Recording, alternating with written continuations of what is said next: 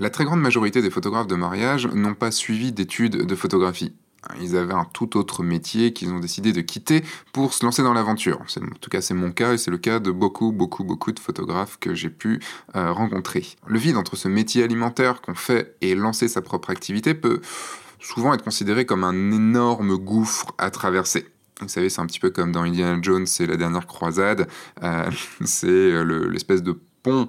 Euh, Est-ce que je vous spoil? Oui, non, mais vous l'avez déjà vu, euh, ce film. C'est le, pont à la fin qu'il faut traverser et qu'on ne voit pas. Et c'est un saut de l'ange. Ça peut être également un, espèce de saut de l'ange, puisqu'on saute vraiment dans le vide sans savoir si on va vraiment réussir à se rattraper.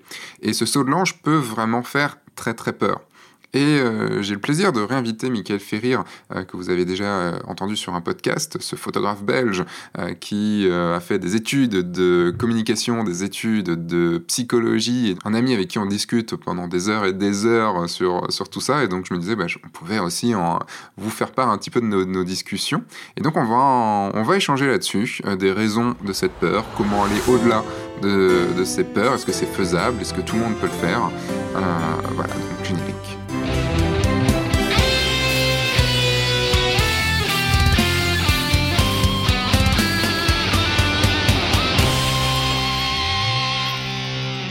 Bonjour, je suis Sébastien Roignan et vous êtes bien sur le guide du photographe de mariage, le podcast qui va vous donner les clés pour prendre votre indépendance et vivre de votre passion, la photo et plus particulièrement la photo de mariage. Et je ne suis toujours pas tout seul pour ce podcast, je commence à m'habituer à faire des podcasts à deux, puisque c'est cool à deux. Est-ce que ça sera mieux à 3 Je ne sais pas. On verra peut-être un jour. Et euh, je suis de nouveau avec Michael Ferrir, euh, un photographe. Bon, je peux même plus vraiment dire photographe de mariage. Maintenant, tu l'es encore, mais tu es photographe maintenant de. Tu photographes tout court en fait. Photographe, photographe. Oui, non, mais on va, on, va, évoquer ça en détail, je suppose, dans ce podcast. Mais ouais, ouais. Et euh, bah, merci d'être là pour la deuxième fois. Et merci à toi. On vient d'enregistrer le premier, donc t'es pas parti en courant, donc c'est plutôt cool. Ouais. et, j'espère que les gens non plus, s'ils nous entendent, ils sont pas partis en courant. Ou peut-être qu'ils sont. Euh, ont... Ou peut-être qu'ils font du sport et qu'ils sont restés en courant. et, ça, c'est beau. Oh, putain, t'imagines si. Euh, ouais, tu fais un podcast et tu leur dis non, non, partez pas en courant. Bah, sauf si vous, faites de... si vous êtes en train de courir, allez-y, continuez. Mais ne laissez pas genre votre téléphone à un endroit et partez pas en courant quoi, parce que ce serait dommage pour vous, surtout. Euh, avant de commencer ce podcast qui sera, on va, sur lequel on va, dans lequel on va traiter de la peur de se lancer. Euh, n'ayez pas peur de vous lancer euh, dans l'évaluation de ce podcast si vous êtes sur iTunes ou sur n'importe quelle autre plateforme. si votre plateforme autorise le fait de mettre des évaluations, un petit commentaire et tout, eh ben allez-y. Ça me fera super plaisir et euh, en tout cas ça me fait pas peur de vous lire. Donc surtout quand vous mettez des 5 étoiles et euh, mettez une petite évaluation, c'est ce qui permettra à ce podcast d'être plus mis en avant, donc plus écouté. Euh, c'est vrai que c'est quelque chose que je dis pas trop sur YouTube parce que sur YouTube ça n'influe pas énormément les likes et tout ça, mais là en tout cas sur iTunes ça influe énormément. Donc allez-y s'il vous plaît et si vous mettez une question, si vous avez une question sur la photo de mariage et que vous la mettez dans les commentaires et dans l'évaluation, et eh ben j'y répondrai dans un futur épisode. Voilà, c'est bon? Est-ce que tu as peur de commencer ce podcast, Michael? J'ai compris qu'on était sur euh, une, euh, un running gag euh, basé autour de, la, peur. C'est ça. Non, je n'ai. c'est très marketing en plus. Je n'ai pas peur. Allons-y, allons-y. Ok, très bien. Parce que la première question, ça va être. Est-ce que la première question t'a fait peur? Bah moi, elle me fait non, elle me fait pas peur parce que je l'ai déjà abordé en long et en large dans, un... dans mon premier podcast. en fait, on va parler aujourd'hui de la peur de se lancer. Donc la peur de, se lancer, de lâcher son métier actuel, euh, parce que la plupart en fait des personnes qui, passent photographe, euh, je crois que c'est plus de 99% des, photographes n'ont jamais, n'ont pas commencé, n'ont pas étudié la photo. Euh, là c'est la peur de se lancer, la peur de se lancer. Tu vois, j'ai peur de lancer ce, podcast.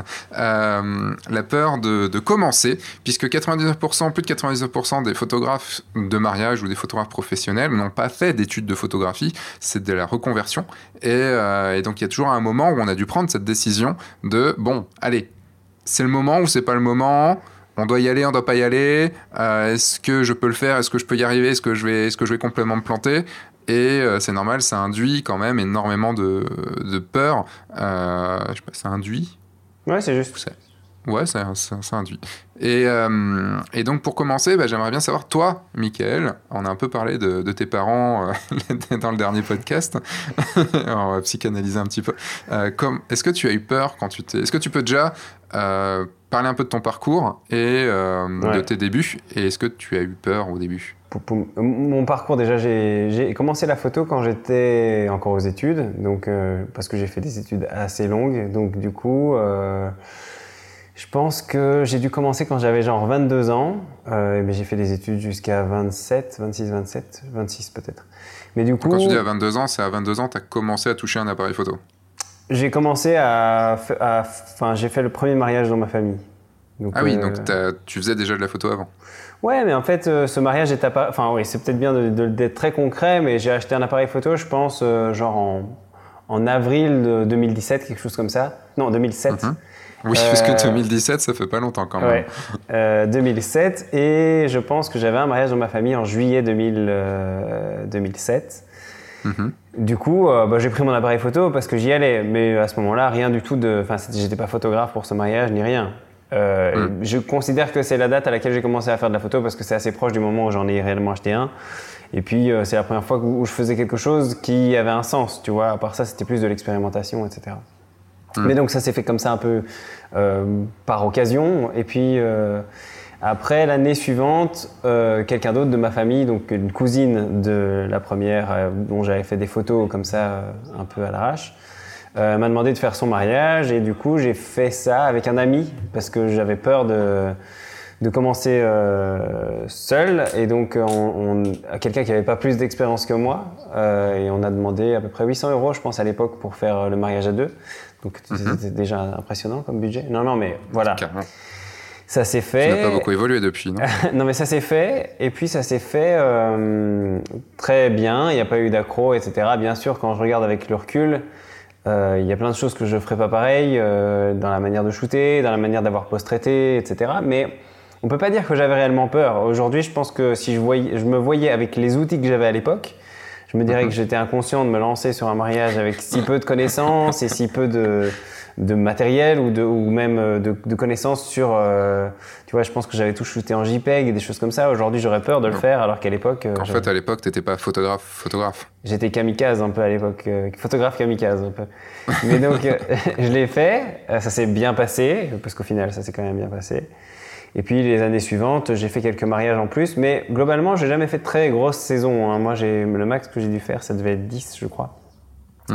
10 hmm. mariages par saison. Ce qui est déjà pas mal, hein. ce qui est déjà une bonne saison. Oui, c'est une saison, mais je, sais. Enfin, après, c'est un grand débat, mais il y en a qui tournent à 20, 30 mariages. Ça n'a jamais été mon cas, parce que 10, c'était vraiment hmm. le climax de mon, de mon activité, quoi. Euh, et donc voilà, j'ai commencé comme ça un peu euh, à par hasard, et puis euh, ça m'a plu, et puis voilà, ça, ça s'est fait un peu comme ça. Et donc je pense que j'ai paradoxalement, j'ai pas eu tellement de peur.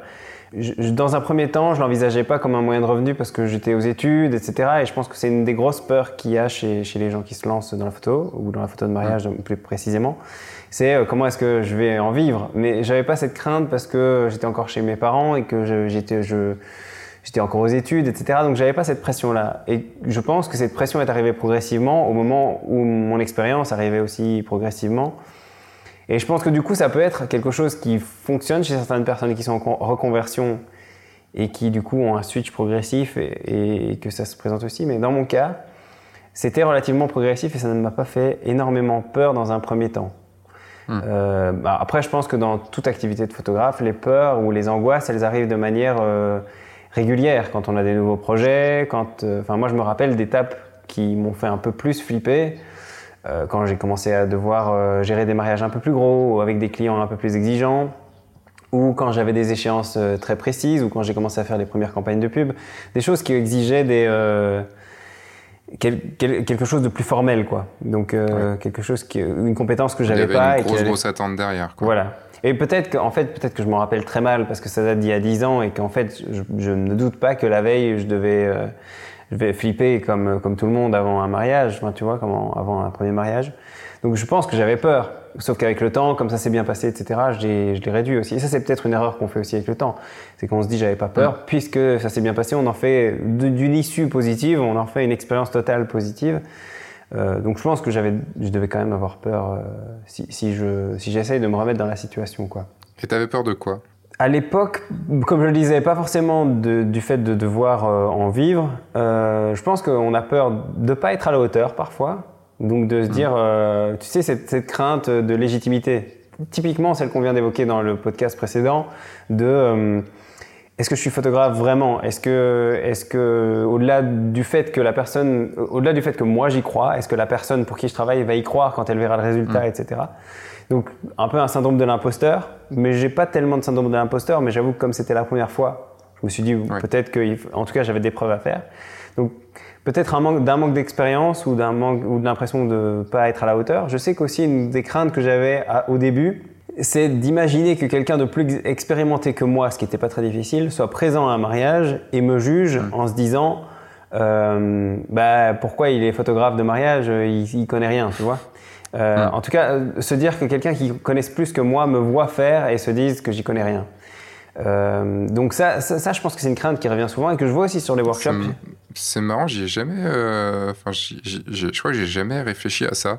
Je me suis jamais dit, euh, tiens, c'est possible que dans l'assemblée il y ait un photographe de mariage qui, qui est un photographe de mariage déjà, et en plus un photographe de mariage simplement parce que je pense. En plus, il y en a forcément, il y en a forcément des photographes dans l'assistance. Ouais, après je pense, oui, des photographes, oui, mais des photographes de mariage, parce que généralement quand même les mariés vont te le dire. Oui, peut-être, peut-être. Mais je veux dire, même un photographe, ça m'aurait dérangé à l'époque. Même un designer ou un type dans, enfin, tu vois, un type qui fait un peu de photos. J'étais, j'avais en fait, tout le monde te dérangeait, quoi. C'était. Voilà, c'est ça. Euh, sortez, sortez. non, mais. Photo de euh, groupe, mais sans personne, s'il vous plaît. mais cette crainte, tu la ressens, je suppose, parce que tu l'as déjà ressenti aussi sur les workshops. Quand euh, on est 4-5 photographes à devoir faire des photos, je ressens toujours cette pression que les, les, participants ont de se dire je ne vais pas faire des photos devant les autres, devant les autres photographes. J'avoue qu'aujourd'hui, moi, j'ai plus du tout cette pression-là et donc je l'oublie en général quand je, quand j'arrive sur les workshops en me disant ah, ils vont shooter, ils vont se lancer, de toute façon, chacun a sa vision et on s'en fout en fait que les autres nous regardent. Mais je pense qu'il y, y, a cette crainte majeure chez pas mal de, de photographes qui se lancent, c'est que vont penser les vrais photographes parce que je ne me sens pas moi-même vrai photographe, quoi. Donc voilà, cette crainte de l'imposteur. Est-ce qu'eux-mêmes se sentent vrais photographes Mais c'est une vraie question et je pense qu'à l'époque, cette crainte venait du fait que je ne me sentais pas vraiment photographe et que donc j'estimais qu'il y avait une seule bonne manière de faire que je ne connaissais mmh. pas et que probablement quelqu'un dans l'assemblée, euh, euh, c'est marrant ce lapsus semblant. Ouais. Dans l'assemblée face, euh, enfin, connaissent cette, cette, cette, solution que je ne connaissais pas. Voient que tu, fais, que tu faisais semblant. Et voient que je faisais semblant. Donc il y, a quand même cette crainte de l'imposteur et je pense qu'au-delà de mon cas particulier, je pense qu'elle est présente chez pas mal euh, de photographes euh, qui se lancent. Euh, et puis voilà, il y a des tas de choses. Tu vois, les événements, en, particulier sur un mariage, les événements ne se passent qu'une seule fois. Donc si tu le loupes, si tu loupes un moment important, et cette crainte, même si elle est devenue moins consciente, je sais que les dernières fois où j'ai fait des mariages, c'est-à-dire il y a un an ou deux. Cette crainte est toujours présente de se dire, je sais pas combien de, de moments importants, inratables sur un mariage a priori, mais il doit y en avoir une dizaine, on va dire. Euh, hmm. Eh bien, à chaque fois que j'en ai fini un, les alliances, le, le, les signatures, on s'en fout un petit peu, euh, la sortie, euh, la sortie de la cérémonie, enfin des. Ouais, les, préparatifs, même des plus grosses étapes hmm. comme ça, tu vois. Mais à chaque fois que je finis une de ces étapes, je me dis yes, Enfin, comme une checklist, quoi. C'est fait, c'est fait, c'est fait, c'est fait. Et au, fur et à mesure que ça se réduit, je me dis, OK, il en reste plus que 3, 2. Et la dernière danse, c'est toujours le dernier moment euh, obligatoire, qu'à la limite, j'oublie un peu parce que tu as eu le moment un peu creux avec les repas, avec le repas et les discours, etc. Mais donc. normalement, tu plus de petits creux à ce moment-là. Non, mais un creux de, de, travail, tu vois, parce que les gens mangent. Ah, tu parce que ah ok, je, ne l'ai pas eu, désolé.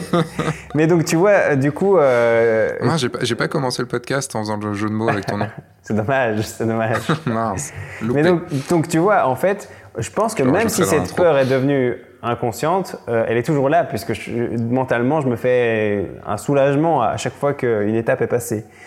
Hmm. Euh, je comprends ce truc, ouais. Je vois, je vois ce que tu veux dire. C'est vraiment, pour moi, la mariage, c'est presque une checklist, quoi. Enfin, c'est plus que ça, mais il y a quand même très clairement un cahier des charges avec euh, arriver, il faut le, les, préparatifs de la mariée, la sortie, leur, leur première rencontre, enfin, et t'as toute une série de choses, et quand t'en loupes une, ça te rend malade, quoi. Donc, mmh. euh, si, si t'en loupes une. Ça, ça, te rend encore malade? Non, je pense que moins qu'au début, forcément, parce qu'au début, en fait, je pense que ce qui rend malade, c'est l'explication qu'on donne, qu'on se donne à soi-même. C'est de dire, je suis pas bon photographe puisque je l'ai pas eu. Je pense qu'au début, tu te dis forcément ça, parce que déjà, d'emblée, tu as l'impression que tu n'es pas forcément photographe. Mais avec le temps, tu, tu es aussi conscient que tu es soumis à un principe de réalité et que donc, euh, voilà, les choses se passent d'une certaine manière et que tu peux pas tout prévoir, tu peux pas tout shooter. Et qu'aussi, euh, bah voilà, il y a des choses qu'on peut shooter d'une autre manière et que c'est pas forcément. Euh, il m'est arrivé d'avoir euh, un mariage euh, sans, sans l'entrée de la mariée ou seulement de très très loin et, c'était pas grave parce que voilà j'avais une image qui avait du sens. Parce que le reste est bon aussi. Voilà et que j'avais une image qui avait du sens et on m'a jamais dit en tout cas tiens t'as pas cette photo. D'ailleurs par exemple euh, les photos des, des, alliances qui pour beaucoup de photographes est un inconditionnel tu vois d'avoir une photo des alliances seule. Bah, j'en ai jamais fait je pense parce qu'au mhm. départ, je pense que ça, ça faisait juste pas partie de mon cahier des charges et je ne m'étais pas rendu compte que ça faisait partie du cahier des charges de beaucoup de photographes. Parce qu'on se dit, il faut le faire. Mais j'avoue que j'ai jamais eu ce retour d'aucun marié. Aucun marié m'a jamais dit, tiens, il manque la photo des alliances. Et mhm. euh, je l'ai jamais fait parce que pour moi, c'est une photo qui, est plus, qui relève plus de, d'une photo d'objet ou d'un packshot que réellement de la photo de mariage. Mais donc voilà. Mais je te rejoins. Mais tout ça pour dire que tu vois, dans ce cas-là, je l'ai retiré de ma, mon cahier des charges et je l'ai considéré comme normal. Et du coup, les gens en face l'ont considéré comme normal. Je pense qu'aussi, on se tire parfois une balle dans le pied en se disant merde, j'ai pas la photo de l'entrée de, la mariée.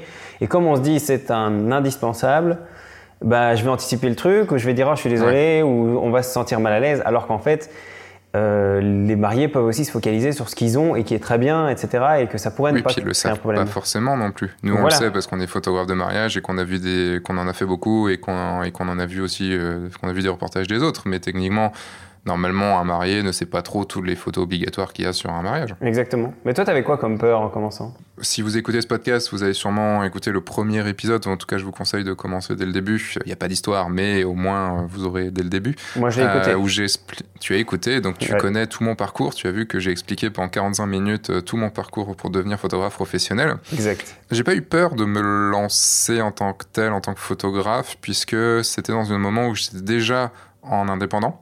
Ouais. Et j'avais un problème financier et je me suis dit, bon, ok, euh, peut-être qu'en faisant de la photo de mariage, je vais réussir à, combler un petit peu ce problème financier. Donc ça n'a pas forcément été une peur, ça a plutôt été un soulagement. Ouais, c'était la solution. Euh, c'est ça, c'était la solution pour y arriver, pour, pour sortir de, de, l'impasse dans laquelle j'étais.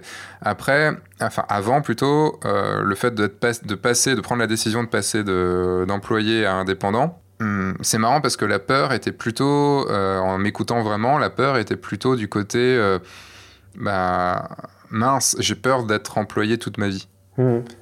Et enfin après, je suis peut-être pas forcément, euh, enfin, je, je suis peut-être pas forcément un exemple là-dessus parce que j'ai vraiment eu très très vite euh, ce, besoin extrême, cette question de vie ou de mort, de passer en indépendant et d'avoir ma propre société, enfin d'avoir ma propre activité pour faire ce que j'avais envie de faire. Mmh. Et, euh, mais mais il y avait une peur de rester employé, il y avait une peur de gâcher ma vie en fait, tu vois, du côté euh, du côté employé. alors que je comprends tout à fait les personnes qui sont dans une bonne situation, mais aussi parce que je n'étais pas dans une très bonne fin. Oui, j'étais dans une bonne situation pour mes 21 ans, mais j'étais pas dans une très bonne situation. J'avais pas des gens à charge. Enfin, je m'en foutais de ce côté-là. Je pouvais, potentiellement euh, être un peu euh, sans le sou et puis, euh, puis voilà quoi. Et donc ouais, c'est, je comprends tout à fait cette peur de, de, de bah, de ne pas y a, de, de, dire bah, j'ai des gens à charge, j'ai une famille à charge, je veux quand même garder mon niveau de vie et il y a, y a, quand même cette peur qui est là. Mais plus tard, j'ai quand même eu souvent peur en allant sur un mariage. Tu vois, dans mon sac, euh, j'ai toujours, je l'ai encore là maintenant, j'ai toujours de l'imodium avec moi, euh, au cas où, puisque moi, quand j'ai peur, euh, quand je stresse, je somatise et ça me fait aller aux toilettes assez vite. Mmh. Ah, c'est marrant, j'ai ce. J'ai ce phénomène aussi. Il faudrait faire un podcast sur ça en particulier. ouais. Mais je pense qu'on est beaucoup là-dessus. C'est vrai que j'ai appris aussi à prendre ma propre médication sur les, sur les shoots parce que ça m'est arrivé d'être à l'étranger et le matin, d'aller demander à la mère de la mariée, euh, tiens, est-ce qu'il y a moyen d'avoir euh, un Imodium et que tu comprends directement ce qui se passe? Et que la, la, mère de la mariée te dise, oui, oui, je vais trouver ça. Elle le trouve et au moment où elle le trouve, elle vient en plein milieu des préparatifs avec tout le monde et elle dit, j'ai l'Imodium pour le photographe. Donc, euh, grand moment qui m'a fait apprendre à prendre toujours mes médicaments avec moi. Génial. ça, te va, ça te va comme anecdote Ah, c'est voilà, je t'avais demandé des exemples et là, on est en plein dedans, là. Là, t'as pas merdé. Euh, non, mais n'empêche que c'est la réalité du terrain aussi. C'est-à-dire que je ah, pense que plein de gens savent, euh, savent que ça se passe euh, comme ça. Et puis que, finalement, même si, enfin, je pense que toi comme moi, comme on donne des formations, etc., on a aussi cette impression qu'il faut, en tout cas euh, au niveau du, du, verbal, on dit toujours euh, tout va bien, tout va bien se passer, etc. Ça fait partie aussi de notre discours parce qu'on pense réellement que tout va bien se passer. Et du coup, je pense qu'on oublie aussi toutes ces angoisses mm. inconscientes qui sont là, en fait. Juste elles sont pas rationnelles ou elles sont pas nommées. Mais euh, bah, le pire, c'est que c'est une. Enfin, moi, ça m'est arrivé deux fois. Sur, sur, deux mariages, ça m'est arrivé. Je me rappelle surtout d'une fois où euh, je sais pas ce qui s'était passé, un coup de stress. Et, mhm. euh, et d'un coup, euh, pendant la, pendant la mairie, non, pas, mairie après cérémonie laïque, je sais plus s'il y avait. Enfin, en tout cas, c'était en extérieur devant la mairie. Et là, tu fais Oh merde. mais oui, mais bon, tu... tu... pensais pas en lançant ce podcast sur la peur qu'on allait vraiment digresser à ce point-là mais bon, je pense qu'on a compris l'idée. Ne nous enfin, ne parlons pas trop. Non, non, mais ce que je veux dire, ce que je veux dire, c'est que après, euh, après ça, j'ai eu une, une, peur un peu plus présente qui est, ça m'est déjà arrivé, donc euh, ça peut m'arriver une autre fois. Et en fait, j'ai beaucoup pris aussi de médication en avance au mm. cas où. Et, euh, et, donc ouais, et en y réfléchissant, la dernière fois que j'ai vraiment eu peur en allant à un mariage, c'était il y a 4 ans. Euh, c'était le premier mariage de ma saison 2000. Euh, normalement, c'était 2015. Et, euh, et, là, je m'en rappelle, j'ai eu cette, petite peur qui est de, de, stresser et donc d'avoir ces problèmes gastriques. Et, et c'est pas la dernière fois que j'en ai pris mais c'est la dernière fois que j'ai commencé à sentir dans mon corps que ça, le stress agissait. Un peu, ça peut, Depuis... ça, peut se manifester à différents niveaux aussi, tu vois. Genre, Bien sûr, c'est pas, pas que ça. Même ne pas dormir, enfin, tu vois, ça, ça m'arrive encore quand j'ai des, des, commandes et que je me dis, putain, dans ton rêve, tu sens vraiment que, en fait, euh, tu as peur. Tu veux pas te l'avouer à toi-même, tu vois, tu te dis, mais non, ça va aller, etc. donc, du coup, tu, tu te convaincs que ça va. Mais en fait, tu as vraiment peur. Et bah, la peur, c'est pas si mal parce qu'en en fait, tant que ça te met en mouvement et que ça te permet d'agir ou de te préparer, mm. comme tu le disais, c'est plutôt bon signe. Tu vois, moi, ça m'est arrivé sur des gros shoots d'avoir peur, mais que ça soit tout à fait raisonnable d'avoir peur. C'était la première fois que j'avais des choses si lourdes à gérer. Euh, et du coup, ça m'a fait euh, plus consulter en amont euh, des ressources pour euh, bien prévoir le shoot, mm. prendre un assistant parce que c'était pas prévu à la base, mais que je me suis dit il faut parce que voilà, c'est une grosse commande.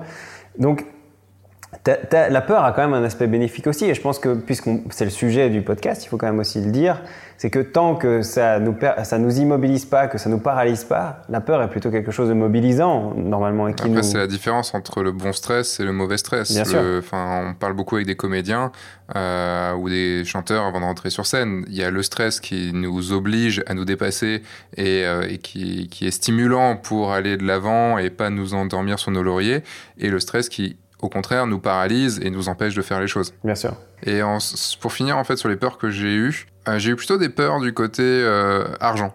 C'est euh, parce qu'à un moment de, enfin, quand j'ai commencé la photo, je te disais, j'avais des problèmes d'argent, j'en ai re-eu un petit peu après encore.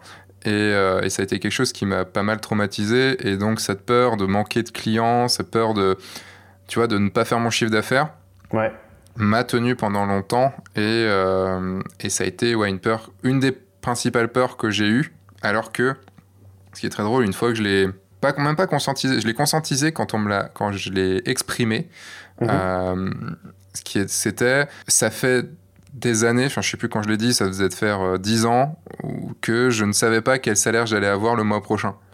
Mais quand je, quand je l'ai dit, en fait, j'avais plus peur parce que je me disais putain, mais ça fait 10 ans, ok, mais ça fait 10 ans et je suis toujours là. Ça fait 10 ans que j'ai réussi à me verser un salaire plus ou moins tous les mois et que je suis encore là. Donc au final, pourquoi j'aurais à avoir peur du salaire du mois, de pas avoir mon salaire le mois prochain, puisque ça fait 10 ans que j'y arrive et que, et que j'ai toujours réussi à, le faire. Donc pourquoi j'y arriverai plus? Mais cette peur sur le sur l'aspect financier, c'est vrai que je pense qu'elle est très présente quand on commence. Pour une raison simple, hmm. c'est qu'au-delà du fait euh, de ne pas avoir de roulement, parce qu'on n'a pas de clients, etc., on n'a pas de capital non plus. Donc, enfin, tu vois, c'est quelque chose, je pense, dans, l'aspect financier qu'il faut considérer, c'est que, bon, pour l'instant, par exemple, euh, euh, mes commandes ne sont pas plus loin qu'à un mois et demi. Et ça a toujours été le cas parce que mes clients euh, me réservent à un mois et demi ou à peu près, euh, sauf cas exceptionnel. Mais du coup, j'ai une visibilité à un mois et demi. Ce qui fait que mmh. mentalement, tu te dis, ben, en fait, c'est comme si après un mois et demi, c'est une falaise. Sauf que la falaise recule tout le temps. Donc, le fait de le vivre constamment, comme tu le dis, pendant 4-5 ans et de se dire, bon, bah, je suis jamais tombé, donc fatalement, la falaise va reculer. Mais donc il y a ça, il y a cette première peur-là, et qu'on peut rationaliser, tu vois, un peu comme on voit une araignée, puis on se dit en fait elle est toute petite, ça va, et puis j'ai l'habitude et tout va bien se passer. Ça, c'est une manière de rationaliser les choses. Après, tu as une réalité très concrète euh, qui est que euh, quand tu te lances et que tu n'as pas de capital devant toi et que tu dois trouver les clients, je pense que la crainte, elle est, elle est très matérielle pour le coup. Elle est, euh, mm. elle est pas une crainte plus irrationnelle qu'on pourrait avoir en se disant bah, dans un mois j'aurai rien mais qui est de se dire bon ben qu'est-ce que je fais pour manger euh, ce soir ou demain quoi tu vois? Hmm. et, ça je pense que c'est la grosse difficulté de ceux qui sont en reconversion aussi c'est est-ce que je garde mon métier pendant un certain temps et que du coup je me consacre pas totalement à mon métier de photographe du coup ça prend un peu plus de temps mais ça m'assure une certaine sécurité? Ou est-ce que je me lance d'un coup je joue comme un joueur de poker je fais je fais tapis quoi je mets tout sur sur la table et ça marche ou ça marche pas mais avec la possibilité de revenir en arrière ou enfin voilà euh, moi je pense que j'ai toujours été quelqu'un qui faisait tapis. Enfin, et je, pense que certaines, certaines circonstances te le permettent, certaines ne te le permettent pas. Je pense qu'effectivement, comme tu le disais, quand tu as une famille à charge, quand tu as euh, un certain niveau de vie qui t'oblige à, rentrer une certaine quantité d'argent, par exemple, même purement matériellement, tu peux mm. pas faire tapis parce que simplement tu as besoin d'une certaine soupape de sécurité. Euh, j'avoue que le fait d'avoir été, d'avoir commencé tôt et d'avoir été chez mes parents quand je commençais me permettait vraiment de faire tapis. C'est-à-dire que tout ce qui rentrait dans mon activité était réinvesti dans l'activité et ce qui fait que ça a été relativement vite. Et je pense que quand ça mm. patine, quand tu dois faire progressivement par peur mais aussi par simple souci réaliste, euh, quand tu dois aller plus lentement, du coup, il y a un côté démotivant aussi, et tu te dis j'ai peur, ou pourquoi les autres arrivent plus vite, et je pense que ça, ça peut être démotivant aussi de se rendre compte que certains y arrivent plus vite. Mais la réalité, c'est que certains ont, euh, je sais pas, il y en a qui débutent avec 200 000 euros devant eux, euh, qui font des reconversions depuis un, métier où, euh, où ils gagnaient bien leur vie, et puis qui mettent 200 000 euros, et puis qui prennent le marché. voilà, je connais certains photographes qui ont fait ça, et c'est très bien, ça a marché pour eux. Mais, mais quelqu'un qui observe ça de l'extérieur, qui n'a pas de capital, qui se dit je vais me lancer, et qui a pas cette, force de frappe, il se dit mais pourquoi j'y arrive pas? Est-ce que je suis nul? Est-ce que c'est de ma faute? Est-ce que je suis pas un bon photographe? Est-ce que alors que la réalité simplement elle est matérielle en fait à ce niveau-là. Elle est aussi probablement sur euh, comment j'ai exploité ce matériel. Mais il y a une réalité très concrète aussi et dans le financier comme tu l'évoques, bah, je pense que c'est très présent pour pas mal de gens quoi dans ce que tu dis, euh, moi je me sens plus, tu vois, du côté où j'ai commencé sans rien, puisque comme je te disais, quand je suis arrivé photographe, j'avais rien, enfin j'avais même des dettes, mmh. euh, j'avais quasiment 30 000 euros de dettes, ce qui était quand même pas mal, ce qui était pire que, que partir avec rien au final. Et euh, ça fait deux ans seulement que j'ai réussi à mettre de côté vraiment et à avoir un an d'avance. Mmh. Tu vois, c'est parce que tu vois, tu parlais de la, la, la, falaise qui recule, qui recule, qui recule. Et en fait, l'idée, c'est qu'au fur et à mesure, tu es en train de te construire un espèce de parachute, voire un deltaplane, voire un, enfin, un parapente, j'en sais rien, et après tu arrives à te faire un avion, voire une fusée qui va te permettre que le jour où la falaise ne recule plus et tu arrives dans le vide, ben, boum, tu as préparé ton truc et tu as déjà ton deltaplane pour pouvoir euh, ben, planer, planer, planer et arriver à, bien atterrir. Ou alors carrément tu as une fusée et en fait tu as, amassé derrière toi, assez derrière toi que pour euh, faire fructifier tout ce que tu as et, euh, et repartir. Ouais. Et, je trouve ça, c'est un peu la même chose, soit sur le coup de, l'expérience. Euh, on avait marqué euh, comment est-ce qu'on a réussi à combattre nos peurs et euh, est-ce qu'elles sont là encore aujourd'hui? Tu vois, par exemple, la peur de, la peur d'aller sur un mariage, la peur de rater un mariage, elle n'est plus présente. Mhm. Enfin, en tout cas, plus dans le sens handicapant du terme, parce que j'ai fait tellement de mariages que qui se sont quasi tous, enfin 99% bien passés. Euh, j'ai vécu beaucoup de situations difficiles dans lesquelles j'ai su euh, réagir. Euh, et, donc maintenant, il y a cette expérience qui fait qui a développé cet instinct qui fait que de toute façon, quoi qu'il se passe, je m'en sortirai. Donc cette peur, j'ai pu la mettre de côté euh, parce que je suis pas. Peut-être que si j'arrive demain, tu vois, sur un mariage, je sais pas, euh, totalement différent, genre j'arrive sur un mariage indien où tout le monde parle indien et, euh, je connais pas du tout les, je me suis, les, codes et... les codes et tout ça, même si je me suis bien préparé à savoir exactement comment ça va se passer et tout. j'aurais peut-être un petit peu une petite angoisse, tu vois, enfin un petit, un petit truc qui, qui arrive et qui me dit, eh, je sais pas, tiens, il va falloir que mais ce sera plus la peur qui va me faire me surpasser. Quand tu parles d'expérience, tu vois, tu parlais d'expériences positives qui te permettent d'avoir de la confiance en soi. Je pense que c'est tout le processus de la confiance en soi. Je pense que mm. globalement, quand on entend parler de confiance, euh, en, particulier en soi-même, on considère que c'est une qualité qu'on a ou qu'on n'a pas. Tu vois, on va mm. dire, moi j'ai plutôt confiance en moi ou j'ai plutôt pas confiance en moi. Mais euh, moi, j'ai l'impression que ça n'est pas une qualité qui est intrinsèquement liée à la personne. Par, exemple, si mm. tu prends mon exemple, euh, j'ai extrêmement confiance en moi dans mon travail parce que j'ai amassé un certain nombre d'expériences positives par rapport à ce que je proposais, etc., comme tu le disais. Mmh. Euh, et donc la confiance en moi dans ce secteur-là est très développée, mais parce que les expériences positives ont été là. Et par contre, pendant tout un temps, sur un plan plus personnel, je ne vivais pas énormément d'expériences positives, ou en tout cas, euh, mon champ d'expérience était plutôt limité. Et donc, du coup, ma confiance en moi dans ce secteur-là était très limitée aussi. Ça a changé, mmh. mais euh, ça permet de savoir aussi que la confiance n'est pas quelque chose que vous avez ou que vous n'avez pas. C'est quelque chose qui apparaît ou qu'on travaille sur base de l'expérience positive qu'on acquiert dans un domaine. Et comment est-ce qu'on acquiert de l'expérience positive? Pas simplement parce qu'on est bon ou parce que, enfin voilà, il n'y en a pas certains qui ont des expériences positives et d'autres des expériences négatives. La réalité, c'est que tout le monde vit des expériences positives et négatives, mais que voilà, il faut, il faut choisir sur quoi on se focalise et essayer de, de faire sa voie là-dedans. Quoi. Et aussi apprendre de ces expériences et, et d'une fois à l'autre, euh, améliorer les choses, etc. Comme tu disais, le côté challengeant, etc. Euh, mais donc le lien entre expérience positive et confiance en soi, il est très présent, puisqu'en fait, en parlant de peur, on parle aussi de confiance en soi. Donc je pense que c'est important de le préciser sans doute. Euh, on a un peu passé tout un chapitre qu'on, devait, dont on devait parler avant de comment lutter contre ces peurs. j'avais, j'avais fait la liste des peurs qu'on pouvait avoir quand on se lançait. Mhm. J'ai essayé de faire une liste. Euh, j'espère que je pense pas qu'elle soit totalement exhaustive, mais euh, bah, les, auditeurs pourront dire déjà pas mal. S'il y a des choses, des choses qu'on n'a pas évoquées, qui, qui, ont des peurs qu'on n'a pas évoquées, c'est vrai qu'ils peuvent le mettre aussi en commentaire. N'hésitez pas à les mettre dans, dans, les évaluations, tout ça, avec la 5 étoiles et tout ça, quoi. Euh, n'ayez pas peur, 5 étoiles, c'est bien.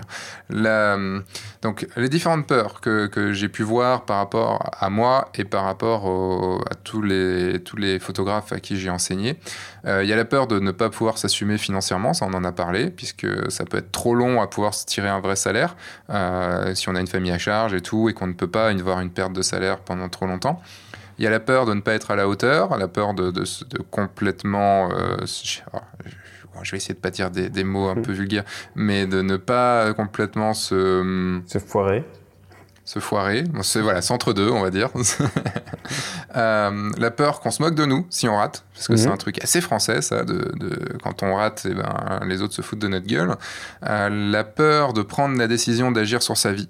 Ça, c'est aussi une énorme peur que je comprends tout à fait parce qu'il y a ce côté, euh, tiens, allez, c'est parti. Là maintenant, je prends une décision qui va changer complètement ma vie, et mais qui normalement va la changer en mieux. Mais il y a cette peur quand même de se dire, même si, ça, si on sait que ça va changer en mieux, c'est juste la peur de commencer un nouveau truc, commencer un, par exemple le choix de déménager ou le choix de, de s'installer avec quelqu'un ou le choix de, de faire plein de trucs comme ça. C'est des choix qui vont changer complètement notre vie et qui, qui peuvent vraiment, enfin voilà, qui font forcément peur parce qu'on sait de l'inconnu, quoi. Mhm. Euh, la peur de, enfin, ou alors on n'est plus dans une peur vraiment, c'est penser que c'est beaucoup trop compliqué. Donc c'est la peur, c'est un peu la peur de ne pas y arriver, quoi. C'est vraiment penser que de toute façon tout est trop compliqué pour nous et qu'on va pas être à la hauteur. Euh, il y a aussi la peur de ne pas avoir de diplôme dans le domaine. Et comme j'ai dit tout à l'heure, il y a beaucoup, beaucoup, beaucoup, beaucoup d'autodidactes euh, dans le, de reconversion dans le métier de photographe de mariage. Donc est-ce qu'il y a même un diplôme en photo de mariage? Non, il n'y a pas de diplôme en photo de mariage. En photo, je crois, mais enfin oui, j'espère. il y a un euh, BTS photo, mais il n'y a pas de diplôme. J'imagine que non, tu choisis pas spécialisation photo de mariage, je suppose. Et euh, ça peut être aussi être trop jeune pour commencer. Et ça, c'est un point. Enfin, je le voyais dans la liste, donc du coup, j'étais oh, prêt à réagir. Mais vas-y, vas-y. Maintenant, c'est parti à toi. Euh, en le lisant, je me disais, comment est-ce qu'on pourrait, enfin, tu vois, comment est-ce qu'on pourrait être trop jeune pour commencer? Enfin, si, est-ce que c'est positif, est-ce que c'est négatif, etc on peut avoir différentes visions par rapport à ça. C'est vrai que moi, j'ai bah, Je peux te donner un exemple assez, assez simple. J'ai euh, une amie euh, qui, euh, qui est venue, pas pour la première fois sur un mariage, mais qui est venue en stage sur un des mariages en 2012. Mhm. Et, et, le truc, c'est qu'elle avait, je, crois qu'elle avait 19 ans, je, dis pas de bêtises, Amandine, tu me diras, si tu écoutes un jour ce podcast, tu me diras quel âge tu avais en 2012. Mais elle, elle, fait très très jeune. Et même à 25 ans, elle faisait encore 18 ans. Mhm. Et il y a un problème de, de, respect des gens, en fait, tout simplement, de, des gens qui, qui ben non, t'es trop jeune, donc euh, enfin, t'es pas vraiment, enfin, c'est pas ton métier, quoi. Et tu vois, c'est pas ton, t'es pas photographe, photographe, quoi. C'est euh, et je vais pas te respecter pour ça. Mais c'était par rapport à ça aussi que je voulais. Enfin, tu vois, moi j'ai commencé assez jeune aussi. Euh, il se fait que j'avais un physique qui, qui, donnait aussi l'impression d'être très jeune. J'ai commencé à 22 ans. Le premier mmh. mariage dont je parlais tout à l'heure euh, était à 23 ans, mais j'avais l'air d'avoir 17. Donc euh, ce problème, je l'ai rencontré, mais il avait un versant positif et un versant négatif. Euh, le versant positif, c'est que on me considérait comme quelqu'un qui arrivait à faire des choses incroyables pour mon âge. Donc mmh. j'ai toujours été le, plus jeune de. Enfin, on faisait des, des rencontres entre photographes de mariage et j'étais toujours le plus jeune. C'est plus le cas maintenant, mais le plus jeune et du coup un peu euh, ouais ça, marche bien alors qu'il est jeune quoi donc c'est une version très positive qui m'a donné des expériences positives et du coup de la confiance en moi euh, mm. parce que je savais que j'étais capable et très capable pour mon âge euh, là où j'ai ressenti j'ai ressenti la jeunesse enfin ça, veut dire que du coup comme j'avais cette confiance je n'hésitais pas à demander des choses sur les mariages aussi au bout de deux trois mariages euh, plus audacieuse, avec plus de vision, et, je me foutais un petit peu avec le temps du regard qu'on pouvait poser sur moi ou du manque de légitimité que je pouvais avoir. En tout cas, c'est parti assez vite grâce à ça, je pense. Par contre, mhm. mon côté jeune, je l'ai senti par un regard que j'ai porté sur moi-même, euh, pas sur les aspects techniques ou sur la compétence, mais plutôt sur le fait que je devais photographier un mariage, et donc quelque chose de relativement intime et de, qui concerne l'amour. Euh, dans lequel j'avais pas spécialement suffisamment d'expérience pour. Euh, hmm. Enfin, moi, je, je me sentais pas légitime de, par exemple, je pense que mes angoisses au début étaient, je fais poser un couple, comment est-ce que je leur demande de se tenir ou de s'embrasser ou alors que, euh, enfin, tu vois, alors que je sais pas trop vécu quoi. Voilà, c'est ça, et puis que même, je ne sais pas ce qu'est l'amour qui mène au mariage, tu vois. Donc, hmm. ce, critère d'expérience, il était très présent, enfin, tu vois, dans, dans, dans l'appréhension que je pouvais avoir. Mais je pense qu'il était légitime aussi quand je me vois aujourd'hui et que je me dis comment est-ce que je photographierais un mariage aujourd'hui? Le fait d'avoir moi-même parcouru du chemin par rapport à ça, le fait d'avoir moi-même aussi été photographié à certains moments en couple et de comprendre ce que je cherche moi en tant que euh, client entre guillemets dans des photos de couple, je me suis dit ah je dans, ce que j'attends des, des, des photos de moi en couple, je réentends des clients euh, qui me disait attendre certaines choses. Et donc, effectivement, il y a tout un champ des choses dont j'étais pas conscience parce que trop jeune. Et hum, je pense que quand on est jeune, on n'aime pas s'entendre dire qu'on est trop jeune et qu'on peut pas comprendre. Mais honnêtement, il y a toute une partie des choses que je pouvais pas comprendre. Mais ça veut pas dire que euh, je le faisais pas euh, bien. C'est-à-dire, je le faisais. Et puis tu le faisais à ta manière. Avec une certaine naïveté et peut-être avec un autre regard qui avait un intérêt et dans lequel certaines personnes se reconnaissaient. Et c'était très bien aussi. Mais juste mm. aujourd'hui, je ferais totalement différemment aussi. Et je pense que du coup, le, le critère jeunesse, il est intéressant sur est-ce que ça vous donne de la force? Est-ce que ça vous fait porter un regard sur vous-même euh, un peu jugeant? C'est intéressant, je pense, de se poser cette question de la jeunesse pour ceux qui débutent. Parce qu'aussi, tu vois, comme il y a beaucoup d'autodidactes, comme euh, c'est plutôt un secteur qui aujourd'hui est assez technologique, euh, qui a beaucoup de jeunes qui aiment se lancer et qui, a priori, ils arrivent assez vite vers le mariage. Je pense que le photographe de mariage est quand même globalement assez jeune aujourd'hui, peut-être plus jeune aussi qu'il y a quelques années. Oui et non, parce que ce qui est assez drôle, c'est que dans la plupart de mes. Enfin, ouais, quasiment dans tous mes élèves. Ouais, beaucoup ah d'élèves, beaucoup de mes élèves. Euh, c'est des reconversions sur le tard, donc c'est. Enfin, sur le tard. Euh, pas vraiment non plus, mais entre, entre 30 et 40 ans, tu vois. Et.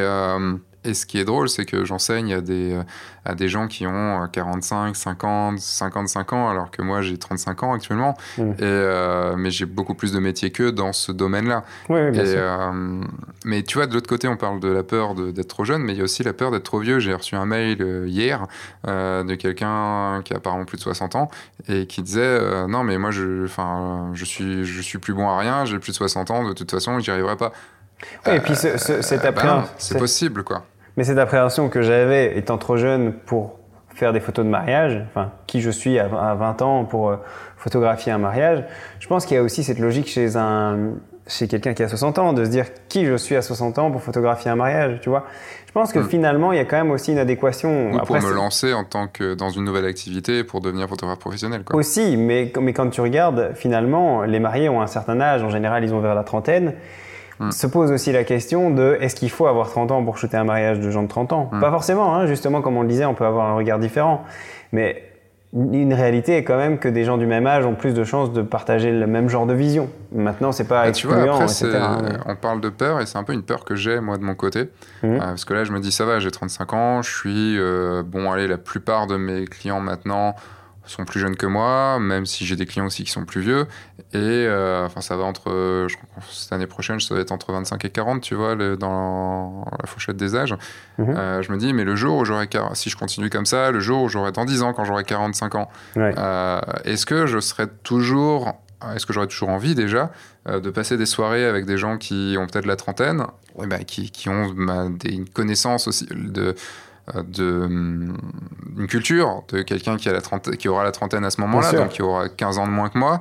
Là, maintenant, c'est facile parce que c'est des gens avec qui les, je partage, des, je partage les mêmes, la même culture, les mêmes, les mêmes références et tout ça. Mmh. Euh, est-ce que plus tard j'y arriverai tu vois? Enfin, Ça, c'est une peur, que, c'est une peur qui, qui a remplacé euh, des peurs que j'avais d'avant, mais c'est une peur sur l'avenir qui, qui, qui est là. Quoi. Mmh. Ouais, et c'est... j'avais jamais pensé à ça. Mais c'est vrai que du coup, le mariage, est, le mariage a un certain âge, un, âge moyen. Et, hum. malgré le fait que, enfin, tu vois, les gens qui se marient restent vers cet âge-là. Euh, hum. et c'est clair que euh, moi, ça m'a marqué au moment où j'étais plus le petit jeune, tu vois, dans ces groupes de photographes de mariage. Avant, j'étais toujours le petit jeune. Tout le monde avait euh, genre 30, 30 35 ans et moi, j'avais 23, enfin, tu vois, ou 24. Euh, et puis à un moment, je me suis rendu compte qu'en fait, je faisais partie de la génération pas jeune, mais normal, enfin normal parmi les photographes que je rencontrais. Et puis maintenant, je me dis effectivement, comme toi, peut-être que est-ce que je, est-ce que je vais pouvoir continuer, enfin est-ce que c'est encore possible après, etc. Je sais pas. mais c'est vrai que c'est des questions qui peuvent se poser. Voilà. Tu, voulais nous parler euh, de, on en parlait juste avant là de, de, commencer le podcast, la différence entre angoisse, peur et question. Ouais, bah, je, je, pense que la, la différence majeure qu'il faut faire, c'est la différence entre une angoisse et une peur. Euh, pour une raison simple, c'est que on peut agir contre une peur parce qu'on a identifié ce qui nous fait peur. Alors qu'une angoisse, en général, c'est très irrationnel et surtout, on n'a pas identifié ce qui crée les craintes en nous. Euh, donc, euh, par exemple, une angoisse se manifeste de manière inconsciente. Elle peut apparaître dans les rêves ou elle peut apparaître dans des lapsus, enfin dans des choses qui sont très inconscientes, mais surtout la conséquence de ça, c'est qu'on n'a aucun moyen d'action sur une angoisse, puisqu'on n'identifie mm. même pas ce qui nous fait peur. La première souvent, en fait, on a plus l'angoisse de l'angoisse de se lancer parce que, enfin, on qualifierait plus d'angoisse que de peur de se lancer, puisque c'est souvent, on ne sait, parce qu'on ne sait pas comment ça va se passer, qu'on ne sait pas comment on va réagir, on ne sait pas, on a peur de, de, cet inconnu, on ne saurait pas mettre un mot en fait sur cette angoisse qui nous tiraille, quoi. En fait, je pense qu'il n'y a pas de différence de nature entre une peur et une angoisse. C'est tous les deux des craintes. Juste, dès que tu identifies une angoisse, ça devient une peur. Mais donc, euh, face à n'importe quel phénomène, que ce soit le fait de se lancer en tant que photographe ou toute autre chose, progressivement, les angoisses font face à de la peur, tu vois, au fur et à mesure que tu identifies les peurs, comme on est en train de le faire là. Donc c'est le but aussi de ce podcast, c'est d'identifier très clairement les peurs auxquelles vous pourriez être confronté en vous disant, ben voilà, euh, j'ai visiblement peur, je l'avais jamais conscientisé, mais ce dont j'ai peur, c'est plutôt euh, l'aspect financier, prenons cet exemple-là. Du coup, de l'identifier, on en fait une peur, et, du coup, on la rend aussi euh, plus malléable et plus utile, plus utilisable, tu vois. Une fois que c'est une peur, bah, tu peux te poser ce que j'avais appelé des questions, mais donc la rendre très pragmatique en te disant, OK, ma peur est financière, donc comment est-ce que je fais? Quelles sont les questions que je, que je vais mettre en place pour répondre à cette peur? Si j'ai peur financièrement, reprenons cet exemple-là, euh, comment est-ce que je fais? Est-ce que je dois être second shooter? Est-ce que je dois commencer gratuitement? Est-ce que je dois créer un portfolio? Enfin, il y a des tas de possibilités, mais du coup, ces questions viennent en réponse à ces peurs. Mais donc la première étape, c'est d'identifier. Je, pense que cette différence est importante à, donner parce que souvent, on, on identifie juste le fait d'avoir des craintes sans savoir si elles sont identifiées ou pas et du coup sans savoir si on peut agir dessus ou pas. La première étape, mm. c'est d'identifier très clairement ce qui nous fait peur et de pouvoir le nommer, de pouvoir presque même l'écrire sur papier. Quoi. Ça peut être une bonne étape aussi de noter ça sur papier, de limite faire une liste comme on vient de le faire, parce que cette première étape qui consiste à nommer les peurs auxquelles on est confronté, elle va nous permettre de rentrer aussi dans la phase suivante, qui est la phase de l'action, et de trouver des questions, ou en tout cas des réponses ou des solutions par rapport à ces peurs. Donc, euh, donc voilà, je pense que cette distinction elle est très importante. Donc faire la liste de ses peurs, comme on vient de le faire, je pense que c'est important quoi. quand on, si je peux, si tu peux, si tu me permets que je fasse un parallèle avec le, cinéma d'horreur, euh, ce qui, on a beaucoup. Tu me permets ou pas? Ouais, bah bien sûr, je te permets. Je dis oui. Merci, c'est super gentil. J'ai l'air d'un tortionnaire du coup. Oui, bah, tu me fais peur avec ton, tes écouteurs autour de, autour de ton cou. Enfin, quand tu prends un film d'horreur, euh, ça fait beaucoup, beaucoup, beaucoup plus peur de ne pas voir euh, ce, qui, ce qui arrive plutôt qu'au moment où tu as vu le monstre, tu fais Ah ouais, c'est comme ça. Et, euh, et c'est ce truc-là, en fait, c'est que il y a plein de choses qui, qui nous font peur dans, la, dans la vie, dans notre vie professionnelle, dans notre vie tout court. et tant qu'on ne s'est pas posé tant qu'on n'a pas pris un crayon à papier, comme tu as dit, et qu'on n'a pas réfléchi à, ok, qu'est-ce que je ressens? Qu'est-ce que, qu'est-ce, à quel moment j'ai peur? Quels sont les éléments déclencheurs de cette peur? Euh, Qu'est-ce qu'il y a derrière cette peur? Euh, Pour juste euh, me dire, bah voilà, si c'est une peur financière, si c'est une peur de, d'être ridicule, si c'est une peur de voilà, tant qu'on le saura pas, on ne pourra pas agir dessus. Et donc, on ne pourra pas faire en sorte que cette peur, de, faire en sorte que la peur diminue et de et d'aller de la faire diminuer jusqu'à la faire disparaître complètement. Et puis parfois ça peut nous faire prendre des mauvaises décisions, tu vois, si on est juste conscient d'avoir une certaine crainte mais qu'on ne l'identifie pas de manière claire et qu'en mhm. fait cette crainte porte uniquement sur euh, notre impression de ne pas être légitime en tant que photographe. Alors que c'est quelque chose qui pourrait totalement être déconstruit, ben on va prendre la décision de ne pas le faire ou on va prendre la décision de ne pas le faire en, invoquant le fait qu'on ne peut pas se le permettre financièrement. Tu vois, des fausses excuses parce que simplement on n'a pas identifié que le problème vient d'un problème euh, d'estime de soi ou de, confiance en soi.